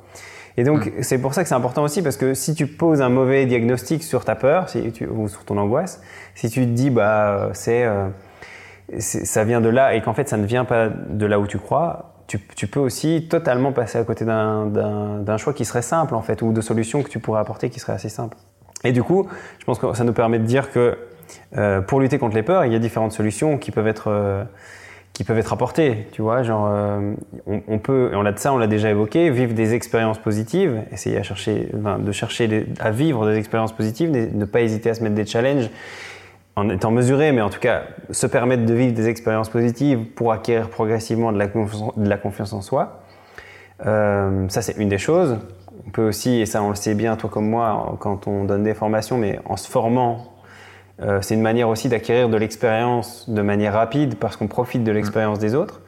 Euh, c'est aussi une manière d'acquérir de l'expérience positive parce que euh, tu vas aller sur une formation avec quelqu'un que tu estimes particulièrement et qui va te donner un feedback positif par rapport à ton travail, ou tu vas rencontrer des collègues qui ont le même genre de problématique, du coup tu vas te dire bon bah je suis pas complètement fou de penser comme ça. Donc ça mm. c'est la deuxième solution, se former. La première, c'était prendre confiance par des expériences positives. Juste un truc à dire là-dessus. Euh, le fait d'entendre, enfin moi je l'ai vu beaucoup dans mes workshops, mais je le vois aussi beaucoup pour moi, mhm. euh, le fait de, que des gens que j'admire ou que j'estime euh, aient, les, aient les mêmes peurs que moi, de voir qu'ils ont des peurs, c'est aussi pour ça qu'on on, on, parle de, de, moments qui vont pas bien, ou des, euh, où j'essaye aussi dans F1.4 ou dans le guide du photographe de mariage de montrer des moments aussi qui sont difficiles pour bien montrer que, enfin, si on a cette impression que tout va bien pour, pour les, les, autres en face, on va encore avoir plus, nos peurs vont encore plus prendre d'importance puisque on va se dire mais on n'est pas normal et, euh, et, rien que, que savoir qu'une personne qu'on estime a ou a eu les mêmes peurs, bah, c'est juste plus facile à vivre en fait, on relativise. Et c'est vrai que sur les formations, euh, en tout cas, moi je revenais pas avec énormément de solutions concrètes applicables il y en avait 3-4 où je me disais, ah tiens, ça je savais pas et c'est cool, je vais pouvoir l'exploiter. Comme des hmm. tips ou des astuces. Mais l'essentiel de l'information que j'avais acquis lors d'un workshop, c'était plutôt, ah tiens, il a les mêmes peurs que moi et il a trouvé les mêmes solutions que moi. Donc, on a fait le même chemin en parallèle et en fait, ça veut dire que j'ai bien fait mon taf, quoi. Donc hmm. souvent, c'était des solutions que j'avais déjà, mais qui étaient confirmées par quelqu'un d'autre qui me disait j'ai fait pareil ou j'ai fait hmm. différemment et du coup, je m'intéressais à sa solution, mais il y avait beaucoup quand même de similitudes et c'est, ça fait partie aussi des expériences euh, positives qu'on peut vivre et qui, qui, dans la formation effectivement sont très présents. Quoi. C'est, con hein, ce besoin de juste de confirmer des choses qu'on, sait déjà et que... Ouais, après je pense que c'est plutôt... Enfin tu vois, ça... Je pense que quand on est seul à penser, enfin, à penser ce qu'on pense, on n'est pas sûr que c'est pas de la folie, tu vois. Alors que s'il y a quelqu'un d'autre qui a suivi le même cheminement et qui arrive au même résultat, ben on se dit, bah ok, c'est, ça me semble juste Puis quand on sait ce qu'on sait, qu'on entend ce qu'on entend, on se dit qu'on a raison de penser ce qu'on pense. Donc on a parlé de la, de la, confiance en oui, soi. Tu as encore. Hein. De, la, de, de, de, la formation, de se former. Puis il y a aussi une dernière solution qu'on avait notée, mais peut-être qu'il y en a des tas d'autres aussi, hein, euh, qui est euh, observer autour de soi. En fait, toutes ces solutions permettent d'acquérir de l'expérience, soit par la formation, soit par l'observation, soit par euh, simplement acquérir du, du bagage. Quoi. Voilà. Je sais pas si tu voulais rajouter quelque chose. Je pense que je t'ai coupé. Ah, je, je, non, je, oui, non, je croyais que tu avais, que allais, enfin, tu avais une intonation qui, qui me disait que tu allais encore dire quelque chose. C'est pour ça ah. que je n'ai pas, je n'ai pas rebondi. Mais oui, non, il y a, bah, après, il y a, je dirais peut-être, c'est un autre point qui est en plus en, en, prenant du recul. En, alors, je suis pas encore, en tout cas, je ne suis pas un adepte de la méditation, mais je sais que ça aide, par exemple, beaucoup Jessica qui a beaucoup de peur et qui et qui médite beaucoup avant de avant d'aller sur un mariage par exemple pour euh, pour juste se calmer pour juste déstresser. Et ça permet de enfin ça lui permet en tout cas d'être plus plus zen et de, de ne pas avoir une peur bloquante. Mmh. ouais ça peut il y a des tas de solutions qui existent comme ça euh, sans doute euh, et que chacun enfin tu vois comme toi tu dis tu n'es pas adepte ou tu, en tout cas tu l'utilises pas mais c'est vrai que la, la méditation, j'ai jamais utilisé ça non plus. Je suis plutôt quelqu'un de très rationnel pour le coup. Donc, hmm. je vais plutôt fonctionner de manière euh, très mentale, tu vois. Je vais plutôt que d'aller dans quelque chose de méditatif ou de qui t'apaise, moi, je vais plutôt essayer d'identifier très clairement les causes, les isoler, euh, pouvoir euh, savoir sur quoi j'ai de l'impact et sur quoi je n'ai pas d'impact et qu'il faut laisser couler. Enfin, euh, mm. Ça, ça, je vais, je vais très fort l'utiliser, mais je vais rationaliser pour me rassurer justement. De quel, enfin parce qu'on a parlé des angoisses, des peurs et des solutions qu'on pouvait trouver, mais je pense que c'est pas mal d'évoquer rapidement quelques solutions qu'on peut trouver quand on a peur au début, tu vois, pour euh, pour se lancer. Je pense qu'il y, a des, il y a des solutions qui, en particulier sur la photo de mariage, qui arrivent assez facilement et qu'on entend autour de soi.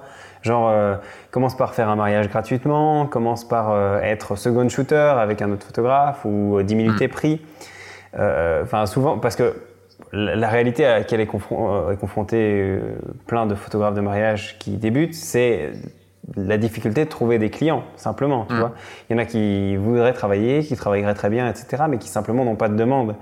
Et ça peut arriver. Et en général, on commence par faire quelques mariages dans, la famille. Mais c'est vrai que ces solutions, elles sont, elles sont très pragmatiques. Souvent, il y a des conseils qui semblent être de bons conseils. Il y en a qui sont assez mauvais, tu vois. Enfin, shooter gratuitement, par exemple. Ou... Après, chacun peut avoir son opinion par rapport à ça. Hein. Et puis, surtout, on peut avoir un avis à un niveau personnel et puis on, peut avoir un avis au niveau du métier et se dire est-ce que c'est raisonnable de shooter gratuitement? Mais sans dire qu'il y a de bonnes ou de mauvaises solutions, juste simplement, ces solutions arrivent à un moment. Et il faut faire le tri soi-même aussi, comment on se positionne par rapport à tout ça. Et être second shooter, c'est vrai que c'est une solution qui est souvent évoquée. Euh, quand on a peur de se lancer ou quand on n'a pas les moyens de se lancer. Euh, c'est clairement un moyen de vivre des expériences, de se former, euh, d'observer. Donc c'est clair que ça permet d'acquérir un certain bagage. maintenant, évidemment, il faut, il faut le faire en, ayant une visibilité sur comment, à terme, obtenir ses propres clients, etc. Quoi. Bah en fait, le, côté second shooter, déjà aussi, il, faut, il y en a beaucoup qui le veulent, mais après, il faut aussi trouver un photographe qui, qui permette, enfin, qui, qui accepte un second shooter. Euh, moi, c'est des choses, c'est des choses qui se font beaucoup là sur mon groupe de travail euh, de, de workshoppers euh, mariage parce qu'il y a une entente entre tout le monde, ce qui fait que, bah, ok, il n'y a pas de souci, je te connais pas, mais tu fais partie du groupe, je t'ai vu participer, Seb a dit, enfin, Seb, tu, tu, as fait la formation de Seb, donc forcément, tu peux, enfin, tu, tu, sais des choses, donc tu viens et j'ai confiance. Tu fais partie du groupe, j'ai confiance. Et c'est un, c'est aussi bien d'être dans des petits groupes. Enfin, ce que moi, ce que je conseillerais, tu vois, pour enlever certaines peurs, c'est d'intégrer des petits groupes, pas d'intégrer des gros groupes. Euh, parce que si vous êtes des groupes avec plusieurs centaines ou milliers de personnes, euh, vous êtes personne. Euh, et, c'est très difficile. Il y a que ceux qui ont une grande gueule, euh, ou ceux qui font de l'humour de merde, ou ceux qui, qui, sont là pour troller, qui vont, euh, ou les très bons, qui vont, qui vont être visibles. Mmh. Mais si vous arrivez à, à, vous lier avec quelques personnes, et pour ça, le guide du photographe de mariage et la communauté Oui Je le veux, et enfin, je vais travailler là-dessus aussi pour vous permettre de le faire, bah, c'est un endroit dans lequel vous pouvez trouver des gens. Et si vous, avez, vous faites un petit groupe de 5-6, tu vois, même moins d'une dizaine, bah déjà vous allez vous connaître et vous allez pouvoir bah, travailler entre vous, vous aider, et puis voilà, bah, tiens, j'ai un mariage, quelqu'un veut venir, bah ok, tiens, c'est cool, et puis vous avez confiance tous euh, les uns envers les autres. Moi, c'est quelque chose que j'ai fait quand alors pas exactement quand j'ai commencé, mais c'est venu un petit peu après. Euh, on était trois en Bretagne. Euh, il y avait moi, Stéphane Leludec et Amandine Repars. Et, euh, et on s'est entraidés, on s'est... En, on se, on, se critiquait, on, se, on allait sur les. Enfin, non, je vais pas dire qu'on allait sur les mariages les uns des autres parce que c'est pas tout à fait vrai. Enfin, j'ai été sur un mariage avec Stéphane, mais c'était l'année dernière, donc tu vois, c'était bien des années après. Et Amandine était venue avec moi sur, le, sur un mariage, mais on s'entraidait beaucoup, on faisait des choses ensemble pour, pour notre activité et ça nous a permis de d'aller outre, de passer outre certaines peurs que moi, par exemple, je pouvais avoir et que les autres n'avaient pas, et inversement c'est vrai aussi de se rendre compte que des choses dont on a peur, les autres n'ont pas forcément peur de ça, et du coup de pouvoir tirer, euh, enfin, de se poser la question pourquoi ils en ont pas peur, et, pouvoir mm. tirer bénéfice des expériences positives qui leur permettent de ne pas avoir peur de ça, quoi. Et alors aussi, je voulais faire une distinction entre la confiance en soi et l'estime de soi, parce que souvent on confond les deux.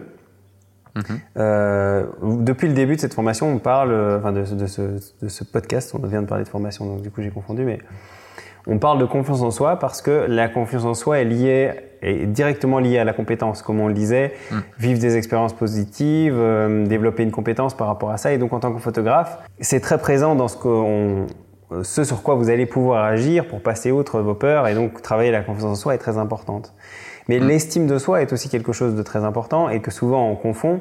Et l'estime de soi est liée purement à la valeur que vous estimez que vous avez en tant que personne. Pour prendre un exemple, où la confiance en soi et les deux sont liés, bien sûr, mais de manière indirecte.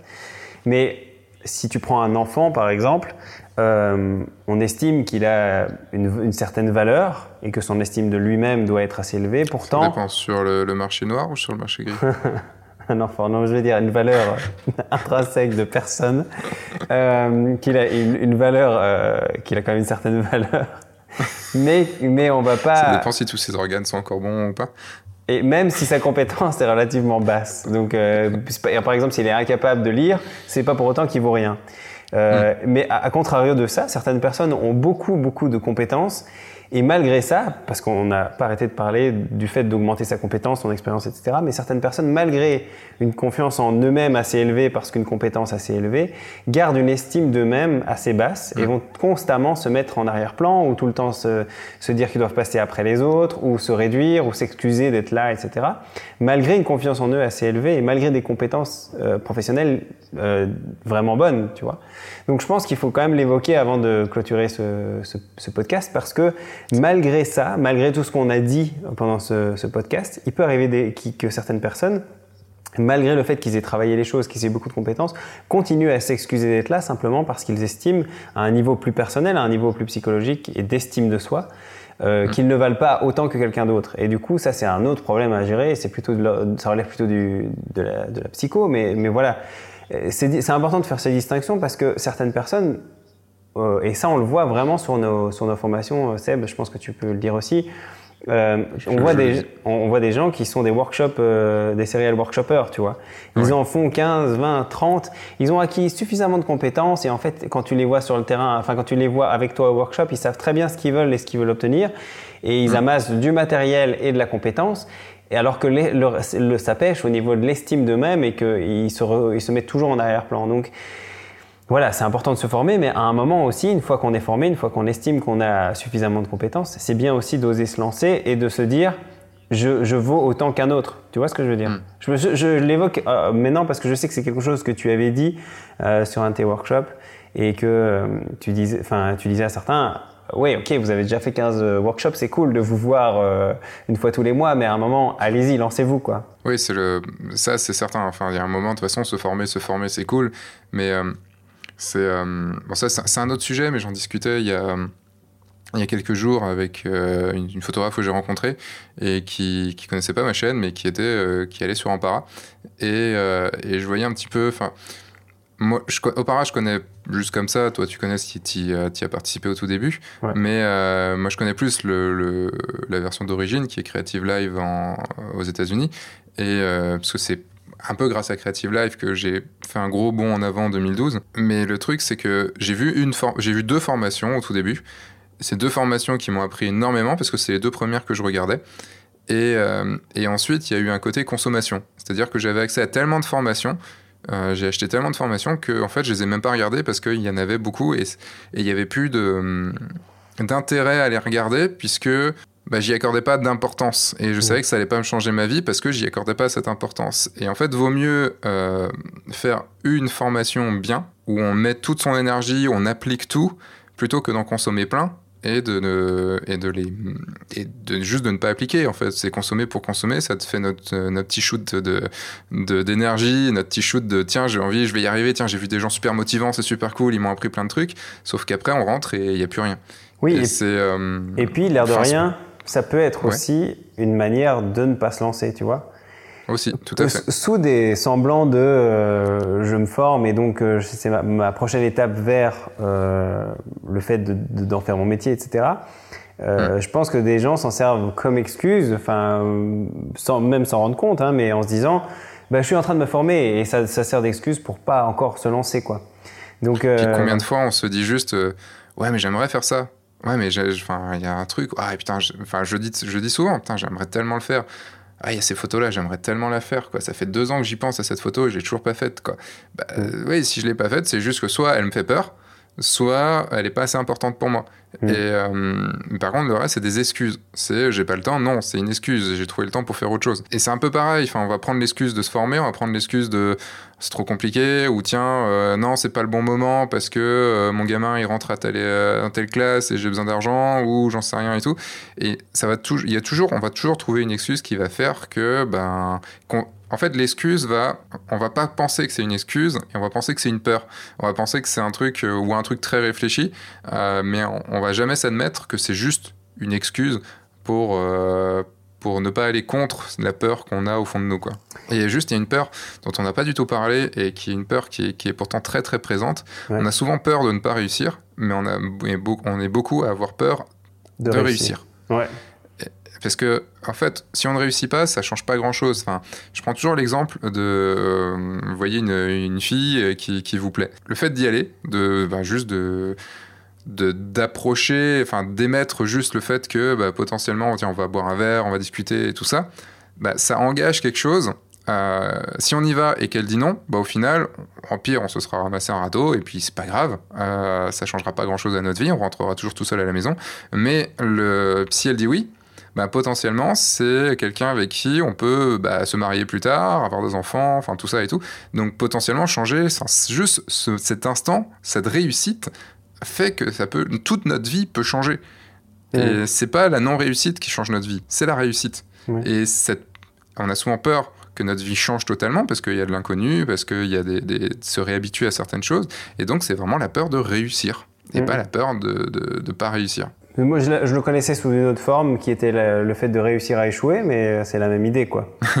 de réussir à échouer. C'est un vrai, c'est un vrai, euh, c'est un vrai sujet en pédagogie, tu vois, des enfants qui euh, qui sont en échec scolaire et que du coup tout le monde qualifie de, de, gens qui échouent, alors qu'en réalité, ils sont très très bons dans la capacité à échouer. Ils ont mis en place un système qui mène à l'échec constamment sans, sans, sans erreur, tu vois. Et du coup, c'est assez ne fascinant. Pas, ne pas avancer, quoi. Ouais, on pourrait rester dans une situation, on pourrait rester dans une situation d'enfant. Enfin, il y a différentes euh, causes qui peuvent arriver à ça, mais en tout cas, le, fait de réussir à jouer est quelque chose d'assez présent, quoi. Yes. Mais donc, je pense que le, le, message global, c'est de dire qu'il ne faut pas réduire la peur à une seule chose ou à se dire j'ai peur c'est pas opérant, tu vois. C'est mm. un peu tout le message de, ce podcast, c'est de se dire la peur, ok, c'est la base, ou l'angoisse en tout cas, c'est la base, mais après on identifie, on essaie de, trouver des solutions et on espère qu'il y en a quelques-unes dans celles qu'on a données qui pourront aider, quoi. Juste, moi, je vais te donner ma petite conclusion à, cette, à ça. C'est, euh, mais ça va avec ce que tu as dit, c'est de faire. Et euh, par exemple, euh, ce podcast j'ai mis trois mois, enfin, mis trois mois à le réfléchir. Enfin, pas ce podcast-ci, mais le, fait, de, guide du photographe de mariage. Je m'étais donné trois mois entre le moment où j'ai pensé à ce, enfin, où je me suis dit, ok, c'est bon, je lance le guide du photographe de mariage, et le moment où je le lançais, je me suis mis une deadline. Et, euh, et, au fur et à mesure, pour le podcast, je me dis, je le fais, je le fais pas. Enfin, j'ai ok, j'ai promis des vidéos, mais est-ce que je fais un podcast en plus? Et de plus en plus, ça me plaisait, ça me plaisait, ça me plaisait, mais j'avais quand même peur. J'avais peur de lancer. Est-ce que je vais pouvoir y arriver? Est-ce que je vais plaire? Est-ce que je vais réussir à, parler devant un micro euh, Même si, ok, parler devant des vidéos, c'est quelque chose, mais parler devant un micro, euh, sachant que vous ne faites que entendre, donc il n'y a pas toutes les mimiques, il n'y a pas le montage, il n'y a pas. Enfin, il y a du montage, mais il n'y a pas le montage avec des photos, avec des choses comme ça qui peuvent agrémenter certains trucs. Truc. Bah, et à un moment, je me suis juste lancé. C'est-à-dire que j'ai fait, ok, allez, j'enregistre, aujourd'hui j'enregistre mon premier podcast et je vais le diffuser. Euh, donc j'en ai enregistré deux sur deux semaines et j'ai commencé à, lancer ce podcast. Et souvent, euh, et il est sont pas parfaits. Il y a des choses, enfin, il y a des choses qui, sont à revoir. Euh, et au fur et à mesure, je le vois là, c'est quoi? C'est le septième ou huitième podcast que je dois enregistrer, le, quatrième là avec, quelqu'un, avec quelqu'un d'autre que moi. Et, et je m'en souviens, le premier là, que j'ai fait avec, avec le Turc, euh, au, allez, aux trois quarts de. C'est celui qui est sorti jeudi dernier quand je l'enregistre, là, euh, quand on enregistre là aujourd'hui. Aux trois quarts, j'ai dit, mais putain, ça, ça m'emmerde, ça, parce que je voulais faire des podcasts avec des potes avec qui je rigole, avec qui, avec qui je dis des conneries, et qui disent des conneries aussi, et tout ça. Et puis là, en fait, notre podcast, il est vachement sérieux. Et, euh, et à ce moment-là, J'aurais pu très bien dire bon, bah, on refait tout parce que il euh, n'y a pas le ton que je voulais et tout ça. Mais il y a eu une prise de conscience à ce moment-là qui a fait que, ok, bah, de toute façon, c'est fait, ça sera balancé, ça sera mis en ligne. C'était pas parfait, mais le prochain, il sera mieux. Mmh. Et il n'est pas, pas parfait celui d'après non plus mais le prochain sera mieux. Et en fait, on s'améliore, on s'améliore, on s'améliore. Si vous prenez ma première vidéo sur F1.4 il y a, il y a plus de 7 ans maintenant, bah, euh, je faisais pitié un petit peu, quoi. Enfin, euh, c'était long, il y avait des longueurs, il y avait le sujet, il y avait le contenu, mais il y avait des longueurs, j'étais pas à l'aise et tout ça. Et forcément, maintenant, en vidéo, je suis plus à l'aise. Mais pour, pour, pour être devenu meilleur et être devenu plus à l'aise, bah, il a fallu que je fasse toutes ces vidéos et tous ces podcasts et tout ça. Donc, il a fallu faire pour, et pour réussir à, à dompter cette peur. C'est pas en disant un, jour j'aurais pu peur et je le ferai. Non, bah non, ça marche pas quoi. Ça marche pas comme ça. Le, celui qui fait du skateboard, bah, il est, euh, il est pas, euh, enfin, il est bien obligé de se prendre des tôles de temps en temps pour euh, pour s'améliorer et un jour passer le trick qu'il voulait passer quoi. je, prends souvent l'exemple de l'enfant qui commence à marcher et souvent je mmh. dis que les photographes qui il y, a beaucoup de photographes qui ressemblent à des, à des, enfants qui essayent de marcher pour la première fois et qui tombent et qui se disent bah je suis pas fait pour marcher parce qu'ils sont tombés hmm. alors que simplement il faut enfin il faut, se relever quoi. Il faut se relever quoi. C'est exactement ce que tu disais. Alors juste avant la rubrique de fin, le petit appel à l'action. Euh, si vous avez si vous avez eu peur pendant ce podcast, euh, si maintenant vous n'avez plus peur, euh, laissez une évaluation sur iTunes, une petite évaluation de 5 étoiles avec un commentaire. N'hésitez pas à mettre une question dans l'évaluation, qui une question qui sera lue ou un commentaire qui sera lu directement à l'antenne dans un prochain podcast. donc ça me fera plaisir, ça fera plaisir à Michael aussi, ça te fera plaisir aussi quand même Michael. Ça me fera plaisir, je l'écouterai en, en faisant mon sport. Carrément. à, ce moment-là, je dirais, Michael, je sais que tu es en train de courir, et voici le commentaire qu'on a eu. Waouh, avec une dédicace et tout. Donc voilà, n'hésitez pas, que ce soit sur iTunes ou sur votre lecteur de podcast favori, à laisser une petite évaluation. C'est important pour que ce podcast soit de plus en plus connu et de plus en plus écouté. Une rubrique la rubrique de fin, c'est quoi? C'est la rubrique où on vous conseille une activité, un livre à lire, un film à voir, un site à consulter qui a pu changer euh, notre vie ou au moins, tout du moins, l'améliorer grandement. Et donc, Michael, à toi. Alors, j'ai décidé de parler d'un réalisateur euh, dont j'aime mhm. beaucoup le travail, qui est belge et qui s'appelle Jaco van Dormal. Euh, et peut-être que vous avez déjà entendu parler, enfin, vous m'avez peut-être déjà entendu parler de lui, notamment à travers le film Mr. Nobody, que j'aime particulièrement bien pour le, enfin, que j'aime particulièrement pour le scénario et aussi pour euh, l'image, etc. Enfin, je trouve que c'est vraiment très beau.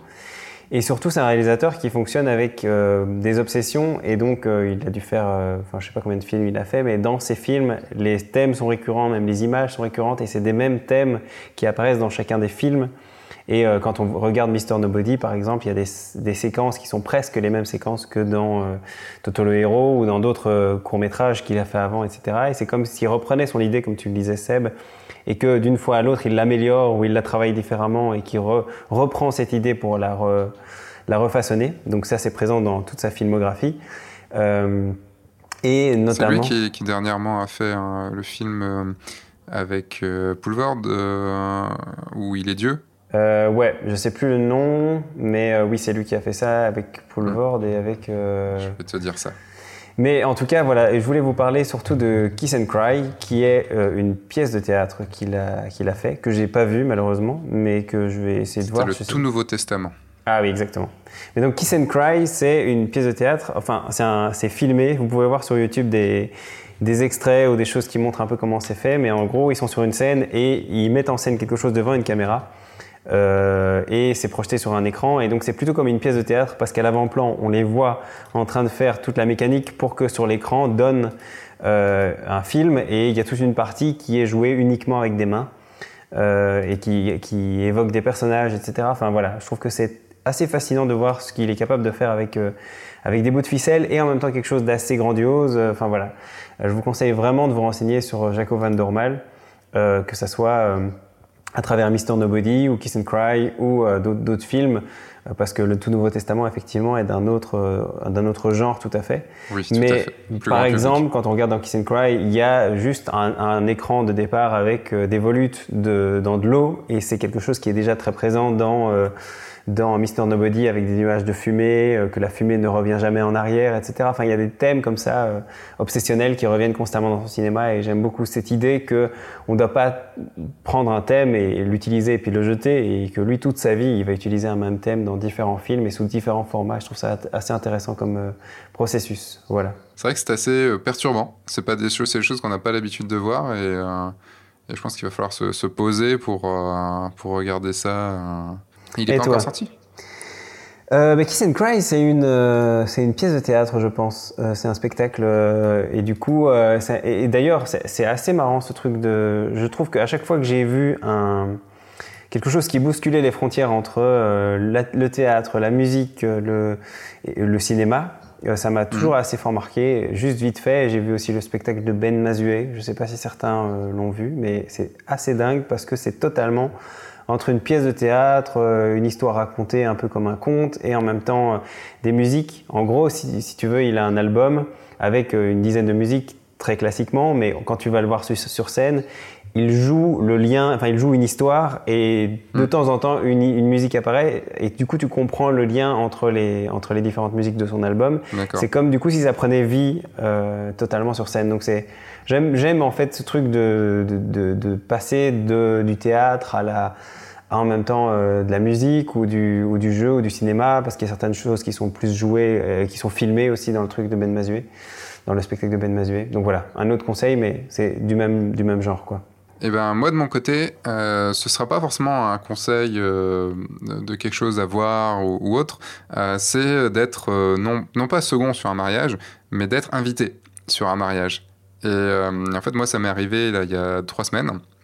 C'était la première fois que j'étais invité depuis que j'avais 19 ans. Donc en gros, euh, j'avais pas été invité depuis euh, que depuis que je suis devenu photographe professionnel de mariage.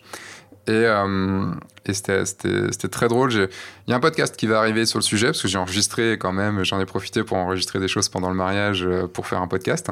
Je dois encore travailler dessus pour pour le faire bien. Mais ça a été, ça a été une expérience, j'en parlerai du coup euh, plus en profondeur à ce moment-là, mais je vous conseille vraiment, euh, dès que vous pouvez, d'être invité sur un mariage parce que vous allez voir les choses très très différemment. Euh, voir, on parlait de, non c'était tout à l'heure, ouais, on, parlait de, de qu'il y avait un, photographe dans la salle pendant, pendant un mariage. Bah, c'est très, d'un, c'est très difficile d'être à une autre place qu'à la place dans laquelle on a l'habitude.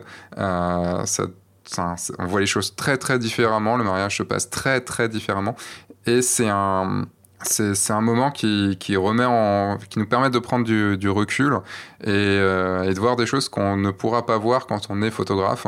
Euh, moi, je me suis amusé à regarder un petit peu les gens et tout, et je savais que bah, la photographe ne pouvait pas parce qu'elle était par exemple en train de faire les alliances, enfin en train de faire les photos des l'échange des alliances et tout. Et forcément, bah, là où j'étais, moi, je pouvais, je pouvais peut-être quelque chose qu'on peut voir un peu plus quand on est second, mais même on a, enfin, on voit les choses vraiment très différemment.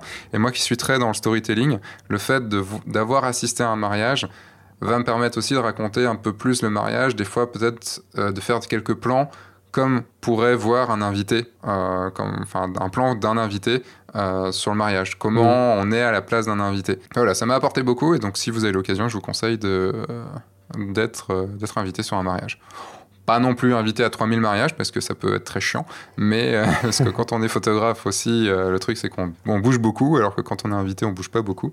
Et euh, donc, enfin voilà, c'était une bonne expérience. Je sais pas si toi, tu as déjà été invité sur un mariage eh bien, depuis photographe de mariage. C'est marrant parce que c'est arrivé très récemment et c'est vrai que moi aussi, ça m'a remis en perspective certaines choses. notamment certaines manières de shooter les gens, où je, enfin, cadrer plus large. Enfin, hum. Bêtement, j'ai dû photographier ma copine et, j'étais consciente de tout ce qu'elle avait choisi dans sa tenue. Et du coup, mm. j'ai shooté plus large que ce que je fais d'habitude et je me suis rendu compte à quel point c'était important pour elle et comme ça doit être important pour forcément tous les gens que je photographie sur un mariage. Un petit exemple, mais voilà. Ouais, ben, ça pourrait faire le sujet d'un futur podcast, tu vois. Eh ben, merci. Donc, Michael, on peut te retrouver sur euh, michaelferrir.com, c'est ça? Exactement. Et sur euh, l'Instagram Michael Ferrir. Exact. Parfait. De toute façon, vous avez les liens euh, directement dans la description de ce podcast. Euh, moi, je vous rappelle aussi que vous pouvez laisser une évaluation, mais surtout que vous pouvez aller dans la dans la, accéder à la communauté, euh, oui je le veux, dans la communauté des photographes de mariage euh, qui en veulent, qui veulent réussir. C'est quoi cette communauté? C'est un espace entièrement gratuit qui est dédié à l'apprentissage de la photo de mariage, euh, dans lequel vous aurez accès aux lives, questions-réponses. Alors les lives c'est quoi? C'est des lives exclusifs à la communauté. Donc vous avez des questions par exemple sur ce podcast, vous avez des questions sur les vidéos que j'ai postées, bah, vous pouvez me les poser et j'y répondrai en live. et les, ces lives vous pourrez les écouter, enfin les voir directement dans la communauté. Même si vous accédez à la communauté que par exemple six mois après sa création, bah, vous aurez accès aux six mois de live précédents. Ça vous fait pas mal de vidéos à regarder. Vous ferez également partie d'une communauté bienveillante avec des photographes qui veulent vraiment réussir. Vous aurez accès à un espace organisé avec toutes les ressources gratuites du guide du photographe de mariage et encore plus. Et vous serez prévenu en priorité de toutes les nouveautés euh, qui arrivent. Et vous pourrez me poser des questions et tout ça. Voilà, euh, pour ça, bah, vous avez un lien aussi dans la description. Vous allez sur le guide du photographe de mariage.fr. Et puis, ben voilà, un dernier mot, Michael? Euh, je pense au revoir est un bon dernier mot. Non, tout, tout, tout s'est bien passé, c'est sympa. On n'a pas trop digressé. Euh, non, là, ça va. Ça allait mieux. Plus, plus En tout cas, et eh ben, quelques minutes près, je crois que c'est le podcast le plus long que j'ai enregistré. Ah, je suis content de ce record. on fera encore plus long plus tard. Et euh, en tout cas, au plaisir de te revoir euh, bientôt sur. Enfin, moi, je te vois puisqu'on est en conversation FaceTime, mais euh, au plaisir de te, de te, réentendre sur un futur podcast. Et puis, bah, je te souhaite une bonne journée. À toi aussi. À vous aussi. Et bah, moi, je vous dis à dimanche prochain pour une nouvelle vidéo, que ce soit sur F1.4 ou sur le guide du photographe de mariage. à jeudi prochain pour un nouveau podcast. Et entre-temps, bah, sortez, faites des photos et surtout, amusez-vous. Au revoir. Ciao.